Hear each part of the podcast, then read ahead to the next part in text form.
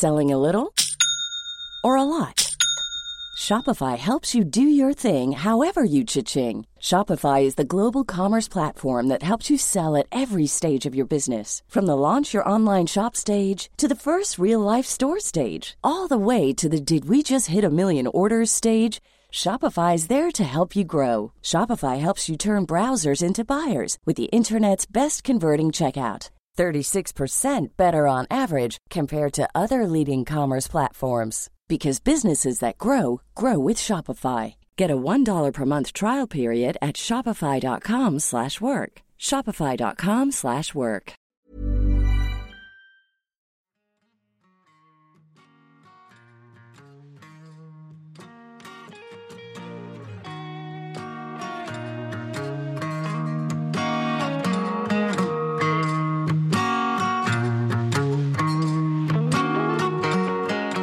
Bonjour, bonjour. Salut Ça va, Manuel? Ça va et vous? C'est pas possible, hein, il y a- Oui, il y a pas trop latence. dur de choisir un sujet, Manuel? Non, ça va.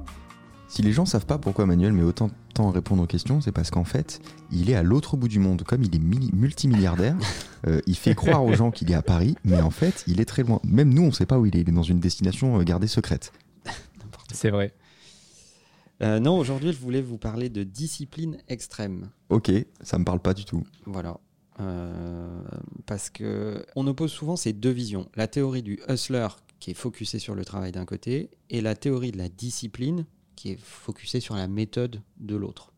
Et euh, pour lancer le débat, je voulais vous, vous lire ces, ces notes qui disent en gros que la théorie du hustler valorise l'agilité, l'innovation et la prise de risque, mettant l'accent sur l'exploitation des opportunités et l'adaptabilité. Elle encourage à bouger rapidement et à saisir les chances avec audace. Ça me rappelle quelqu'un. Par opposition, la discipline extrême se concentre sur la rigueur, la planification à long terme, le contrôle de soi. Elle privilégie constance, patience, résistance face aux distractions pour atteindre des objectifs prédéfinis. Alors que le hustler mise sur la flexibilité et l'opportunisme. La discipline extrême repose, elle, sur la prévisibilité et l'autodiscipline. Mhm. Et je trouve que c'est très intéressant parce que il y a une grande famille de pensée, surtout sur les réseaux sociaux. Et je vois une, une certaine génération d'entrepreneurs élevés. euh, je vois euh, Léo va me faire les gros yeux si je commence à citer des gens, mais élevés, à, on va dire, des entrepreneurs charismatiques qui disent qu'il suffit de travailler plus, que en gros, c'est toute la théorie du outworking. Je vais Mhm. travailler plus que toi. Et ça commence sincèrement à me péter les couilles. Euh, parce que je trouve ça d'une bêtise, mais profonde. Alors je dis pas qu'il faut rien foutre, mais c'est justement ça le problème. C'est que la majorité de ces gens-là euh, ont tendance à dire euh, que si tu travailles moins, tu fous rien. Donc ça, c'est la théorie du hustling. Oui. Euh, pour moi, c'est un truc qui n'existe pas. Pour moi, ce sont pas des entrepreneurs, ce sont des influenceurs. J'ai l'impression que la plupart des gens qui vont te parler de ça, qui vont te dire euh, il faut travailler le plus longtemps possible, euh, si tu rentres chez toi pour voir ta, ta femme le soir, t'es vraiment une merde, il faut que tu travailles jusqu'à 23h et c'est la seule chose qui te permettra d'être plus, d'avoir- d'être plus successful que tes concurrents. J'ai l'impression que ce ne sont que des influenceurs qui en général n'ont pas de très grosses entreprises. Bah moi, je trouve fou d'opposer les deux. Parce que, par exemple, vous m'avez connu euh, très jeune. Euh, J'ai été dans ce truc-là de dire Ouais, ben, si tu veux quelque chose, il suffit de bouger ton cou pour travailler. blablabla. Aujourd'hui, je suis plus dans le je saisis des opportunités, je prends plus de temps pour moi, je discute aussi avec beaucoup plus de gens, je suis moins focus que sur un truc et pour autant, ça marche mieux qu'avant. Mais j'ai quand même le sentiment que c'est un mix des deux. Euh, Il y, en a certains qui vont te dire oui, il faut du travail et tout. Par exemple, je te donne, enfin, je vous pose la question.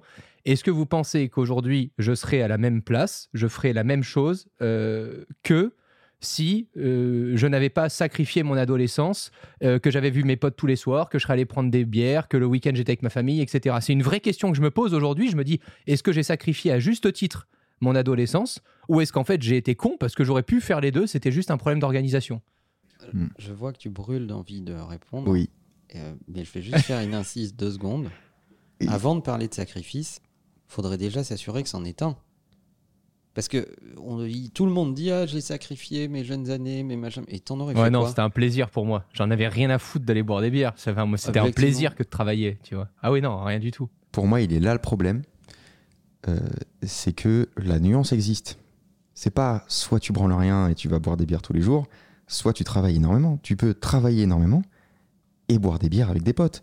Et effectivement, c'était pas ton- tu faisais pas ça tous les jours, mais je t'ai vu plusieurs fois, Romain, en train de, de, de- de boire, boire. euh, de boire des, bières euh, avec moi, etc. Enfin, euh, t'as pas non plus passé euh, 10 ans euh, enfermé dans une cave. Non, c'est vrai. La différence, c'est que C'est l'indifférence. tu as travaillé beaucoup, ça c'est une certitude.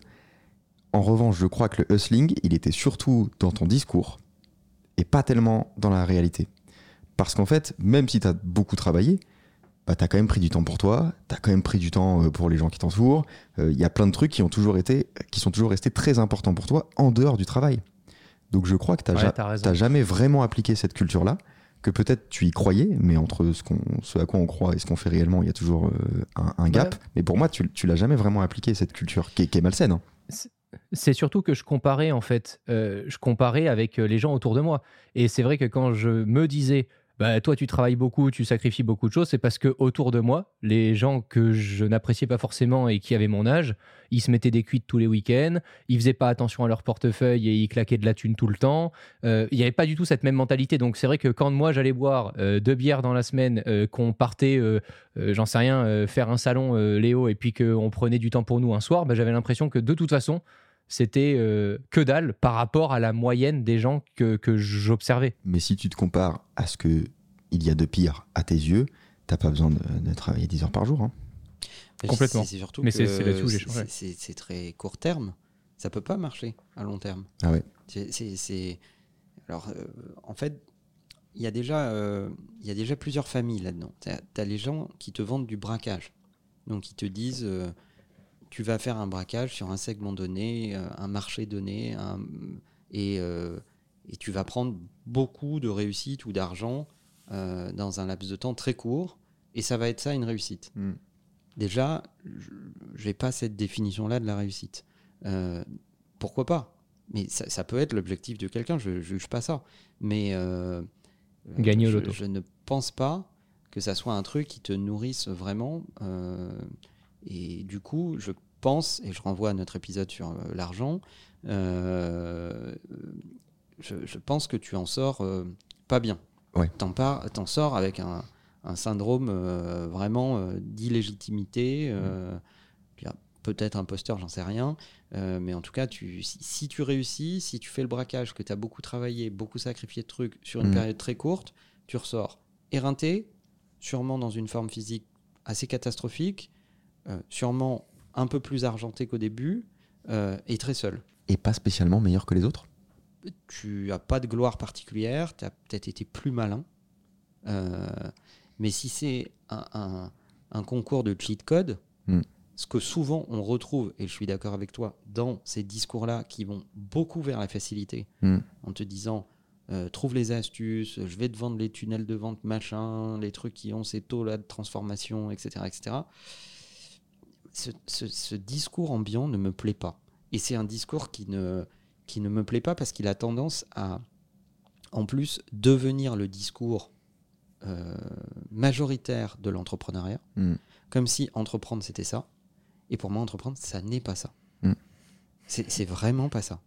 Euh, ça n'a rien de collectif, ça n'a rien de durable, ça n'a rien de long terme, euh, ça nourrit pas de vision vraiment à court, moyen et long terme. Euh, c'est pas sustainable, euh, ça n'est pas épanouissant, Ouais. ça n'est pas enrichissant, ça ne t'élève pas. Et tu peux avoir le sentiment que c'est continuer la liste longtemps. épanouissant sur le moment, parce que c'est la seule chose que tu as envie de faire. Ça ne sera pas pendant 20 ans, en C'est tripant. À un moment, c'est pas oui, épanouissant. Oui, oui. À un moment, tu vas te rendre compte bah, qu'en fait, il y a d'autres choses dans la vie qui te plaisent parce que tu as ton expérience, parce que tu as évolué, parce que tu atteint un certain âge où tu as d'autres envies et tu vas te dire, bah en fait, putain, merde, les 20 dernières années, j'ai fait que bosser, j'ai rien développé d'autre et ça me plaît plus autant qu'avant. Mais pourquoi j'oppose ces deux théories? Mhm. Parce que il n'y a qu'une autre voie qui est celle de la méthode, de la vision, Mm. de la rigueur, de la discipline. Et elle n'est pas sexy. D'un côté, il y a un, un Happy Meal, de l'autre côté, il y a des épinards. Et tu es là, tu dois vendre des épinards. C'est pas simple. hein. Ouais. Et en fait, je suis intimement persuadé que apprendre à quelqu'un à être méthodique, à comprendre les, les patterns de pensée, Mhm. euh, à euh, ouvrir la voie de l'introspection, à développer des, des outils, à essayer de trouver ce qu'il y a de systémique dans un problème pour le résoudre de façon régulière. Mhm. Euh, et potentiellement se donner une chance d'industrialiser la réponse, donc de scaler, donc de le faire à plusieurs, donc de le faire à grande échelle, ben ça, c'est pas sexy. Ça vend pas du rêve. Pour avoir côtoyé beaucoup des collaborateurs de Manuel, c'est ça a été ce qui pouvait le rendre détestable. C'est l'incompréhension de certains de se dire mais je comprends pas pourquoi il me fait chier avec ce truc alors que ça irait dix fois plus vite que je fasse comme ça. Et dans la tête de Manuel, il se disait à chaque fois oui, mais espèce de débile, si tu fais comme ça, la prochaine fois, tu vas devoir tout refaire de zéro. Alors que si tu le fais pas comme ça, mais que c'est plus chiant parce que tu passes par ce process-là, parce que tu joues en collectif et que tu pars sur un outil qui te permet de travailler en équipe, et ben la prochaine fois, si toi t'es pas là, si t'es malade, si t'as un truc, un peu de travers ou que tu veux bosser sur autre chose, ben tu auras une équipe qui pourra le faire avec toi. Mm. Euh, je sais que ça a été, euh, enfin, c'est toujours compliqué en règle géné- générale de bosser avec des gens comme ça. Bon, moi maintenant c'est devenu une habitude, merci Manuel, mais euh, mais, Merci, mais merci. c'est vrai qu'au début c'est un truc qui te traumatise et c'est d'ailleurs ce que me disait Manuel au début, c'est il me disait c'est fou à quel point tu es malléable dans euh, les nouveaux process. Moi, tu me disais de faire un truc, je réfléchissais pas, j'y allais, je faisais, et puis je me disais, à la fin, je comprends pas pourquoi je le fais, mais ok, tiens, c'est cool, il y a du résultat. Mais beaucoup de gens, quand ils, n'arrivent pas à avoir cette, euh, juste ce, lâcher prise, bah, tu peux te dire, c'est ce que j'essaie à ma petite échelle de faire avec euh, les 3-4 personnes avec qui on bosse tous les mois, tu vois, de leur dire passer par Trello, passer par ces process-là et tout ça. Et parfois, ils comprennent pas.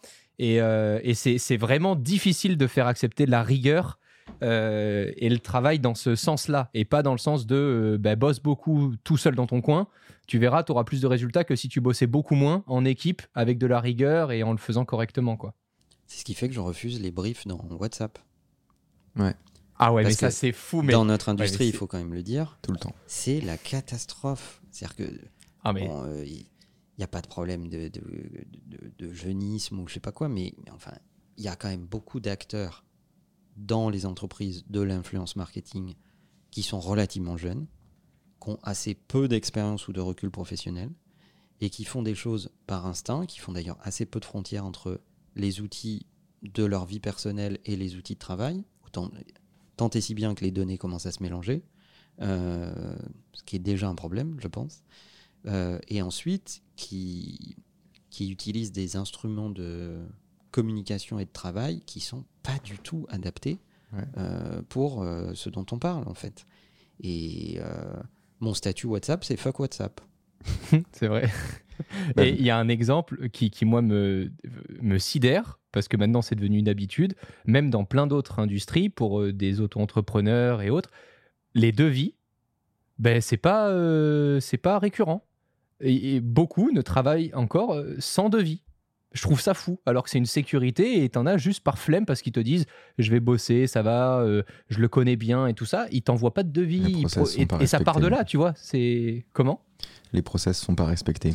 Mais si on revient à l'échelle individuelle, on peut tous faire quelque chose pour essayer d'aller vers un peu plus de discipline. Moi, j'essaye de vendre cette euh, famille-là de pensée, ce qui Mm. n'est pas toujours simple. Ce qui euh, fait qu'il y a plein de gens qui disent que je suis très euh, psychorigide, euh, etc. etc. Euh, Froid, pas sympathique, pas agréable. Vas-y, vas-y, fais-toi Euh, plaisir. difficile à vivre, Oui. J'ai entendu casse-couille. non, ça non, ils osent pas le traiter parce qu'ils ont quand même peur des représailles, parce qu'ils savent qu'avec Manuel c'est très très lent, Non, mais très très froid l'ai entendu dans ma et, tête. et très invisible. Ah d'accord, tu l'as entendu dans ta tête, ça me rassure alors Léo. Non mais voilà, en synthèse c'est ça. Et donc moi dans ces moments-là, j'aime bien leur dire ah oui, t'as raison, comme ça j'en entends encore plus. Mais je pense qu'à l'échelle individuelle, on peut tous se dire qu'est-ce que je suis en train de faire tous les jours que je pourrais m'éviter de refaire demain.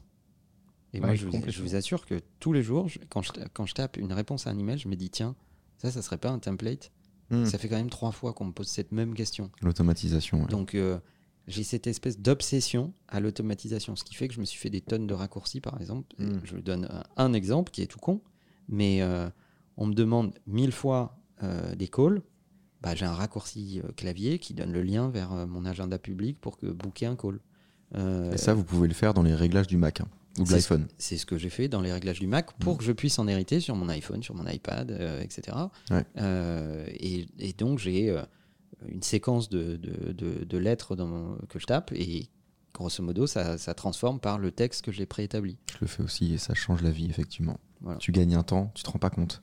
Mais tu gagnes un temps fou et des trucs pareils. Mais tu fais des tâches des centaines de fois par semaine Mm. euh, que tu peux absolument automatiser. Et je pense que quand tu commences à rentrer dans cette logique de te dire comment je vais automatiser, comment je vais processer, comment je fais en sorte que euh, le mec qui prend rendez-vous avec moi, en passant par là, il rentre automatiquement dans mon CRM. Et donc, du coup, il sera automatiquement adressé euh, par notre communication de demain, etc. etc. Et ben, en fait, ça devient un jeu. Et tu, petit à petit, tu essayes de te dire comment je fais un maximum de choses en un minimum de temps. Mm.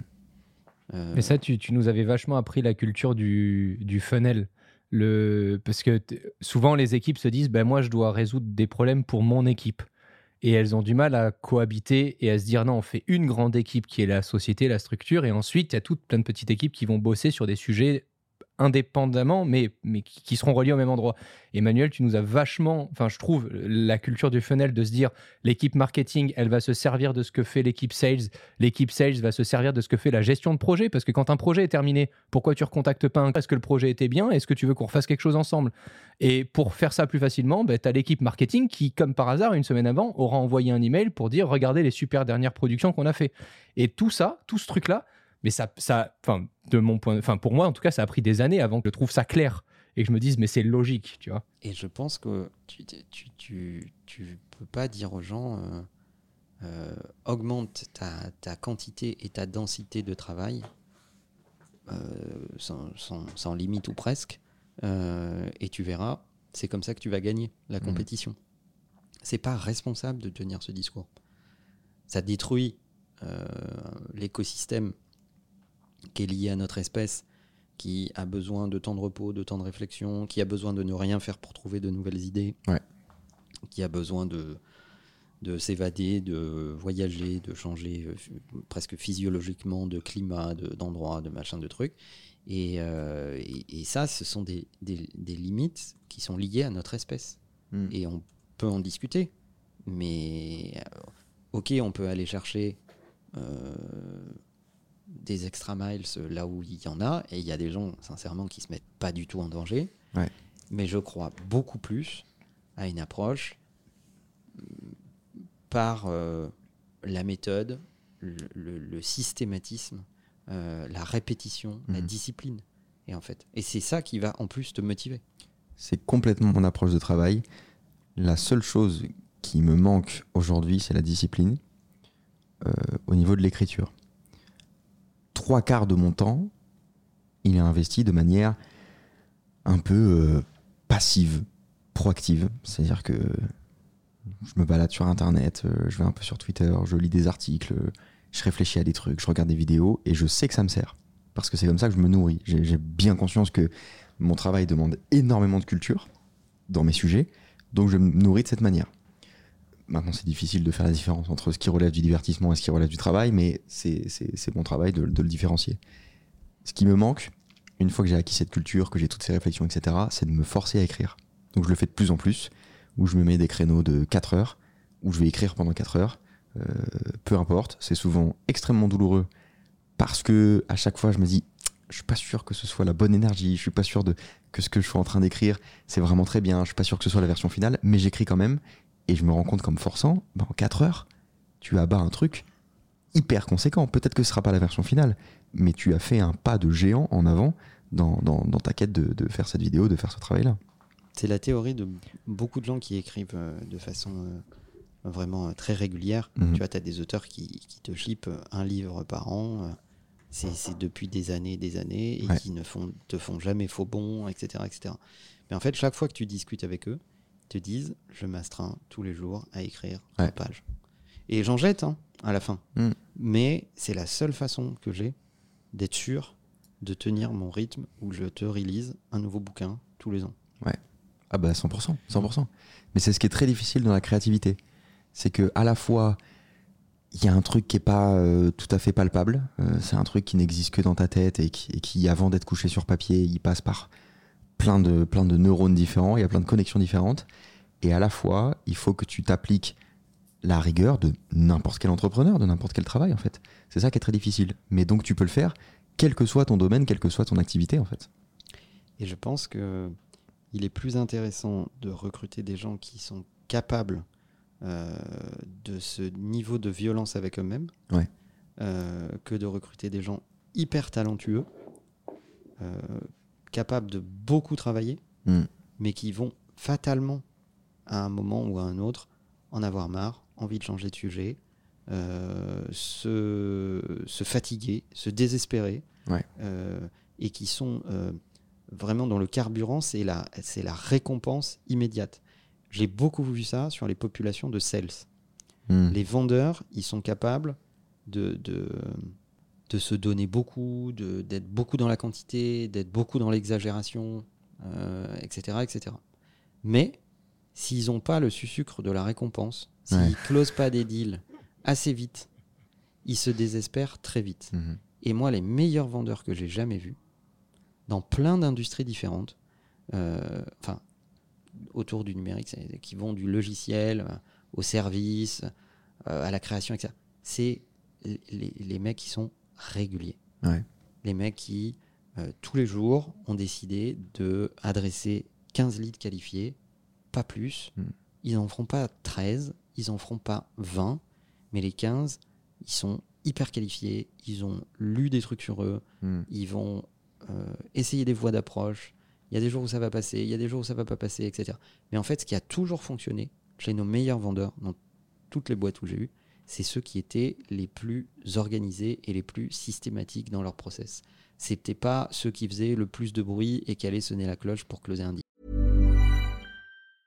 Hey, I'm Ryan Reynolds. Recently, I asked Mint Mobile's legal team if big wireless companies are allowed to raise prices due to inflation. They said yes. And then when I asked if raising prices technically violates those onerous two year contracts, they said, What the f are you talking about, you insane Hollywood ass? So to recap, we're cutting the price of Mint Unlimited from $30 a month to just $15 a month. Give it a try at mintmobile.com slash switch. $45 upfront for three months plus taxes and fees. Promo rate for new customers for limited time. Unlimited more than 40 gigabytes per month. Slows. Full terms at mintmobile.com. Et ça me fait penser au fait que la personne qui travaille de manière plus régulière sera pas nécessairement meilleure que la personne qui travaille euh, ponctuellement, mais qui semble avoir un don qui est vraiment, euh, qui est vraiment exceptionnel dans son taf. En revanche, si vous considérez que vous êtes extrêmement fort et qu'en plus de ça, vous avez la régularité, vous avez la discipline, mais là vous êtes une, une bête en fait. Et c'est possible. C'est possible d'avoir les deux. Ça demande de se faire un peu de mal. La dernière fois, Manuel, tu me parlais de Richard Branson parce que je te demandais de me citer un exemple d'une personne qui ne travaille pas de façon acharnée et qui est milliardaire. Parce que je te disais, ben, j'en connais pas, moi, des milliardaires euh, qui ont très très bien réussi et qui n'ont pas euh, bossé de façon fou furieuse comme on peut le voir avec euh, un euh, Steve Jobs, avec un Elon Musk, avec des gens comme ça. Euh, et en regardant Richard Branson, il, met en avant la façon euh, de travailler qui serait trois jours par semaine. De se dire, euh, trois jours par semaine, je suis à fond dans un sujet, je défonce un sujet, et puis le reste du temps, j'apprends, je passe du temps pour moi, je lis, je fais d'autres choses. Toi, Manuel, depuis tout à l'heure, tu as ce discours que je trouve très sain, très, très, très super, mais quand je te connais en perso, euh, tu dors 4-5 heures par nuit max, euh, tu prends euh, 10 jours de vacances dans l'année et encore c'est dans les bonnes années. Euh, le reste du temps, toi, ton objectif, quand je t'observe de l'extérieur, c'est quand même d'être très régulier et d'avoir beaucoup de routines. Est-ce que ces routines, c'est pas justement du travail caché Euh, Et est-ce que ça participe vraiment à... Je vais répondre parce que je suis Emmanuel Diaz. Je crois Bonjour, que Manuel. ce n'est pas du travail caché, je crois que c'est de la, quasiment de la gamification. Que, en fait, tu peux atteindre une satisfaction personnelle quand tu es aussi sérieux dans le travail que dans le fait d'obtenir tes 5, 6, 7, 8 heures de, de- de sommeil euh, toutes les nuits. Et par exemple, Manuel, il prend le temps de faire des pâtés en croûte lui-même C'est vrai. ce qui, je crois, s'oppose quand même pas mal à la culture des hustlers. C'est-à-dire que Manuel, moi, quand je l'ai rencontré, J'avais l'impression que ça allait être quelqu'un de, de surbooké, euh, d'inaccessible, il a jamais, il allait jamais avoir le temps même de me parler. Et en fait, c'est tout l'inverse. Je sais que la, bah, la Ouais, il se dernière fois, protège. Il se la protège dernière fois, j'avais une question, euh, je voulais que tu lises mon script, il était 23h, je lui ai envoyé, il l'a fait, tu vois, il a pris 20 minutes. Donc, pour moi, Manuel rentre pas du tout dans cette case-là. Il travaille beaucoup, mais c'est possible de travailler beaucoup tout en se préservant, tout en prenant du temps pour soi, tout en prenant du temps pour les autres. Donc euh, maintenant, je laisse la réponse de, de Manuel, mais pour moi, tu rentres pas dans cette case-là. En fait, je, je mets beaucoup de rigueur, presque excessive, euh, dans, dans ce que je fais. Et effectivement, je travaille. Euh, mais c'est pour mieux protéger les, les- les zones où je veux pas qu'on m'emmerde. Mm. Et c'est aussi pour créer des moments où je vais avoir du temps pour des sujets qui vont être imprévisibles ou des sujets que j'ai envie de creuser ou des sujets sur lesquels je sais que qualitativement ça vaut le coup d'y passer du temps. Et là, pour le coup, on cherche pas du tout de la productivité. On cherche justement à passer un bon moment. À, à- on n'est pas du tout dans l'aspect productif. Mais pour se payer, entre guillemets, ces moments-là, Mm. il faut être extrêmement rigoureux sur le reste. Donc, euh, euh, c'est pour ça que je, je- je m'emploie à être le plus rigoureux possible sur euh, mon agenda de travail euh, classique. Et t'es pas que rigoureux dans le travail, t'es aussi rigoureux, c'est ce que je voulais dire, dans, dans le temps libre. Tu vas pas, quand tu as une soirée de libre, la passer à binge-watcher la dernière euh, série Netflix. J'ai l'impression que souvent tu fais en sorte que ton temps libre, ce soit un temps de qualité, des, des choses qui te font vraiment plaisir et qui t'épanouissent. Mais Ça, c'est comment hyper on fait important. quand Ouais, mais enfin là, je pense à une, personne qui nous écoute, qui est passionnée par un tout nouveau truc, qui veut absolument le faire le plus vite possible, le mettre sur le marché ou en place le plus vite possible. Qu'est-ce qu'on peut conseiller du coup pour réussir à conserver des temps libres où tu ne participes pas à ton activité qui est quand même euh, très associée au travail, même si ce n'est pas encore ton travail parce que ça n'a pas encore pété, ça rapporte pas de la thune, etc. Mais pour autant, euh, réussir à faire comme Manuel, une soirée où tu fais ton pâté en croûte sans pour autant avoir l'iPad à côté où tu vas prendre toutes les notes parce qu'elle te passe par la tête et que tu as ta mère à côté avec qui tu aurais pu passer un temps euh, qualitatif. Quoi. Bah, c'est très, c'est très simple à dire, beaucoup plus difficile à faire, mais tu te donnes des horaires, tout simplement.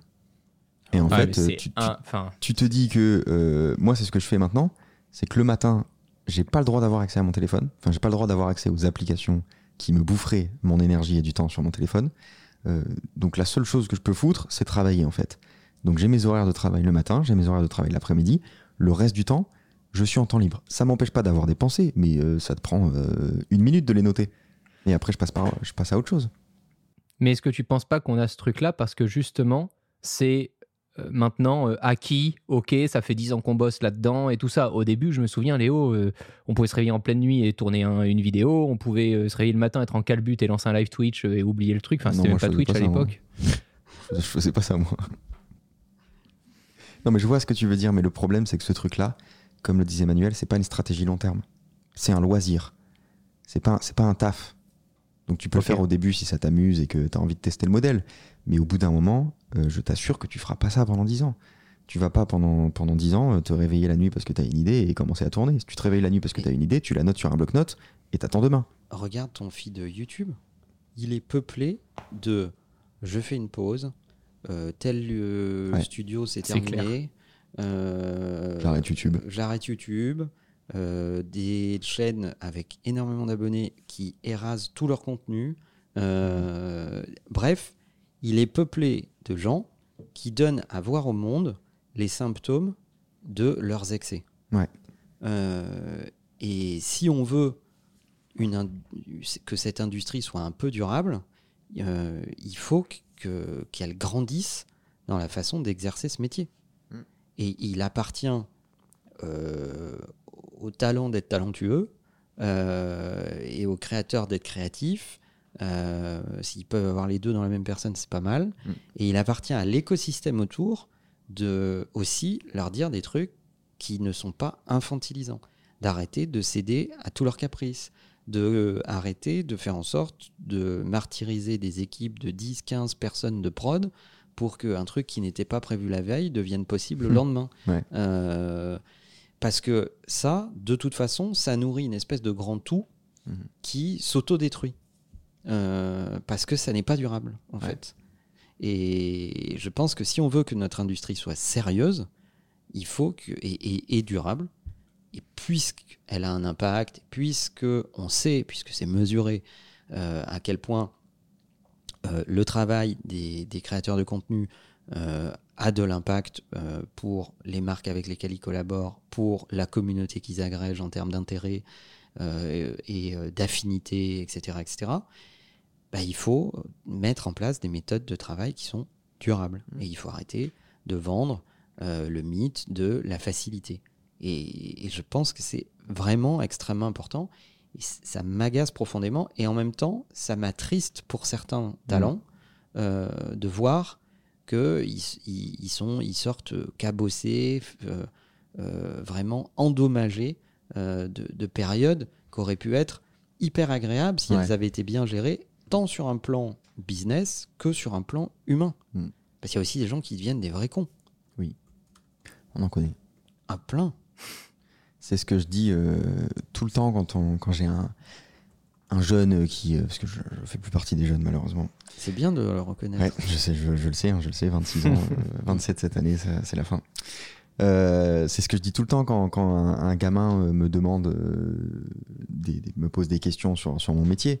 Euh, je dis tout le temps que c'est pas un pur plaisir au moment où je dois travailler. C'est quelque chose qui m'épanouit 100%.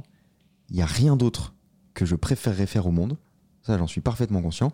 Maintenant, le moment où je dois me poser devant mon ordi pour écrire un truc qui, je sais, va être extrêmement difficile à écrire parce que j'ai beaucoup d'attentes sur ce que je fais et je sais que les gens ont beaucoup d'attentes sur ce que je fais et qu'il y a une marque qui a beaucoup d'attentes sur ce que je fais et que j'ai un agent qui a travaillé là-dessus, etc. C'est pas la même chose que quand j'avais 14 ans, que personne ne m'attendait à part moi-même et à l'époque euh, mes standards n'étaient pas extrêmement élevés. Euh, c'est un taf. Donc à ce moment-là, ça va être très difficile. Donc oui, c'est pas un plaisir tous les jours. Euh, si je veux que ça puisse continuer à être épanouissant malgré ça, bah, il faut que je me ménage un peu. Il faut que je sois strict. Il faut que, que j'ai un, un programme, un planning, mais il faut que je me ménage un peu. Je suis d'accord. Et c'est toute la différence avec la culture du hustling. Il y, a- il y a un indicateur qui est très simple pour détecter qu'un discours est toxique, c'est quand il n'est pas du tout nuancé. Que quelqu'un te dise il faut travailler tout le temps, à chaque heure à laquelle tu peux travailler, euh, euh, il faut, il faut pas que tu prennes le temps de te faire à manger parce que euh, c'est du temps de travail en moins, ou que quelqu'un te dise Bon, le travail, euh, on n'a pas besoin, l'important c'est la famille et les amis, les deux n'ont aucune nuance, je crois que les deux sont toxiques. Il y a toujours un juste milieu, il y a toujours quelque chose au centre qui est beaucoup plus sain et qui, qui va vous épanouir. Comment est-ce que vous gérez quand il y a des périodes qui vous demandent plus de travail en termes d'heures? Je te donne un exemple avec Manuel, mais euh, Influx maintenant a euh, des super locaux, il y a eu plusieurs étages. euh, à un moment, quand tu arrives dans ces nouveaux locaux, quand il faut essayer de mettre en place tous les nouveaux process, il y a forcément plus d'heures parce que tu continues de vivre de la même manière qu'avant, sauf que tu as de nouveaux enjeux et qu'il faut... Comment tu gères, toi, Manuel, le fait d'avoir des périodes où tu sais que factuellement, tu rentreras pas à 18h chez toi ou à 20h, quoi. Ben, en fait, ce qui est, géré- ce qui, si tu as la réponse est dans la question. En fait, c'est une période. Il y a une date de début, une date de fin. C'est-à-dire que je sais que pendant ce laps de temps-là, il va falloir produire en densité plus de choses plus rapidement pour retrouver euh, un équilibre demain. Ce qui est dangereux, c'est de ne pas avoir de, de date de fin à ces périodes-là. Et dans le discours du- traditionnel du hustling, c'est euh, toujours plus, toujours plus, toujours plus. Il Hmm. n'y a, y a- y a- y a aucune forme de fin. C'est comme s- s'inscrire dans une course et ne pas savoir où est la ligne d'arrivée. Ouais. Bah, du coup, ton effort, tu sais pas le gérer, tu sais pas le ménager, euh, tu, tu, tu sais même plus pourquoi tu cours au bout d'un moment. Bah, tu prends jamais de recul sur, sur les choses que tu fais. Donc, il n'y a aucun problème à ce qu'il y ait des périodes plus dures que d'autres. Il n'y a, aucun période- il y a aucun problème à ce qu'il y ait des, euh, des, des périodes de rush, etc. Mais il faut qu'il y ait une date de début, une date de fin. Ok. Et, et c'est c'est pas, c'est pas malsain, en Mm. fait. C'est même plutôt au sein. Moi, j'ai un problème avec ça. Euh, c'est qu'en fait, je sors une vidéo le dimanche à 17h et le dimanche à 16h30, je suis encore en train de la monter. Donc, euh, tout ça pour dire que même après 10 ans à faire ce truc-là, euh, je n'ai pas du tout masterisé euh, la gestion de, de mon temps, de mes ressources, etc. Justement parce que c'est toujours très difficile quand, quand je m'y mets. Mais, mais justement parce que je vis ça depuis longtemps et surtout sur l'année dernière où vraiment j'étais dans le rush en permanence, euh, là cette année ça va mieux, justement parce que je l'ai vécu pendant au moins un an, je peux vous dire que je l'aurais pas fait trois ans. Ben voilà. Impensable. Et, puis surtout, il y a un truc qui a quand même beaucoup évolué. Pour, euh, on se côtoie quand même depuis un moment maintenant. Mm. C'est que tu commences à prévoir. Oui, oui, un peu, Voilà. un peu. Mais la première chose qui a évolué, c'est le volume. Oui, Je fais beaucoup de choses, de- beaucoup de choses en plus qu'avant, sans avoir perturbé la pertinence de ce que je fais, ce que je croyais pas possible. ça c'est le premier élément.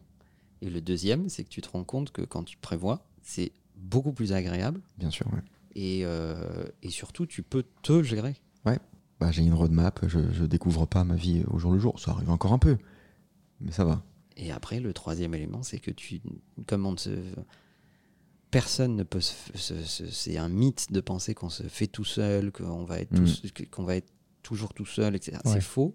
Ouais. Tu as toujours un écosystème autour de toi, à commencer par des trucs tout cons, hein, mais ton, ton comptable, ta banque, euh, les deux free avec lesquels tu bosses, euh, etc. etc. Bah, en fait, quand tu commences à prévoir les choses, Mm. bah, tout devient beaucoup plus fluide pour tout le monde. Donc, euh, non seulement toi, c'est plus agréable, mais en plus, pour les autres autour de toi, tu les mets dans une position où ils vont te rendre euh, un travail qui sera de bien meilleure qualité. Ouais. Tu les rends beaucoup plus productifs en étant plus prévisibles euh, et en étant aussi plus prévoyants. Et le cinquième élément, c'est un film. Oui, c'est possible. C'est sûr même. Un, un bon film. Un très bon film. On le répétera jamais assez, mais pour tout ça, euh, maintenez à jour votre agenda, quoi. Et arrêtez de vous dire, ah, ça, j'y penserai euh, dans deux jours, j'ai pas besoin de le noter dans l'agenda, parce que ce que vous expliquez là, les gars, c'est juste parce que Léo, avant qu'il il bosse avec toi, Manuel, il avait pas d'agenda. Ah bah j'avais pas d'objectif. La, la- la- la seule raison pour laquelle je produis autant aujourd'hui, c'est parce que, euh, de par manuel, j'ai une deadline. Toujours. Je, je me, je me retrouve jamais à un moment de l'année où je me dis, bah tiens, là, j'ai pas, de, j'ai pas de deadline. J'ai toujours une deadline. Donc, je suis obligé de travailler. Et là, s'active la loi de Parkinson. Et c'est pour ça que souvent, le dimanche soir, je suis en train de, de- de- de faire un, un rush pour finir ma vidéo, parce que je sais qu'elle doit sortir à cette date.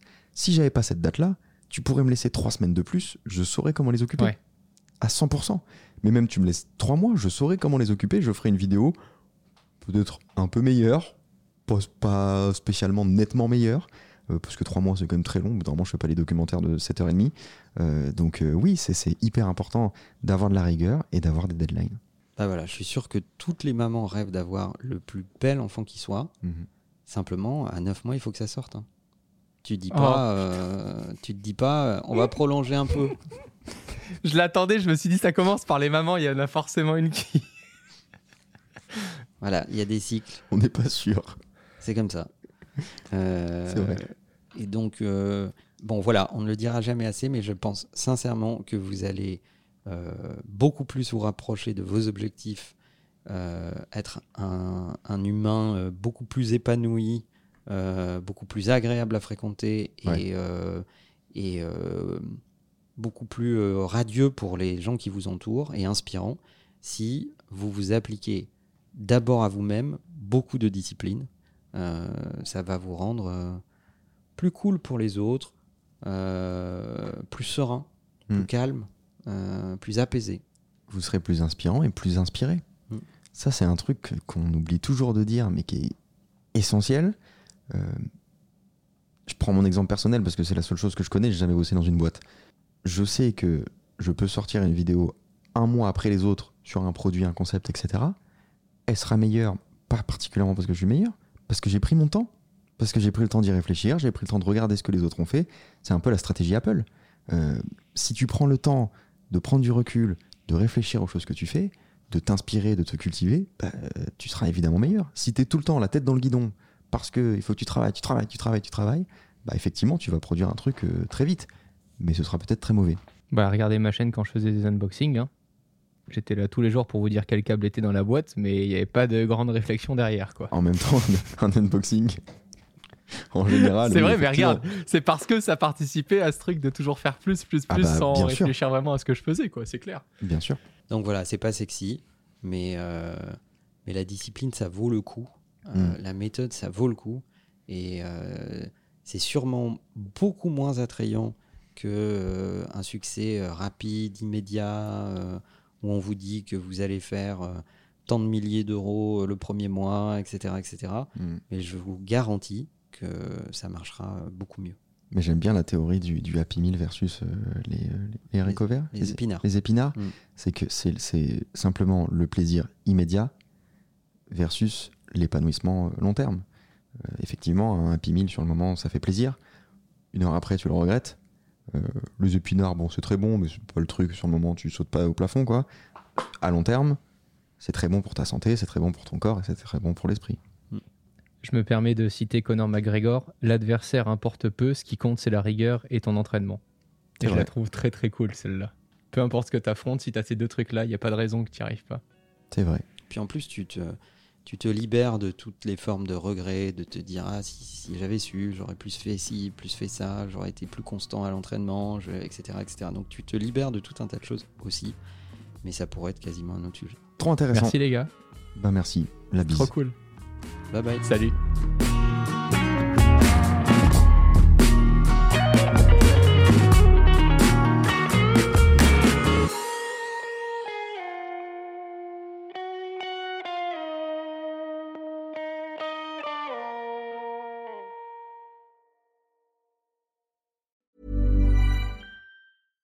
Selling a little or a lot? Shopify helps you do your thing however you cha-ching. Shopify is the global commerce platform that helps you sell at every stage of your business. From the launch your online shop stage to the first real life store stage, all the way to the did we just hit a million orders stage.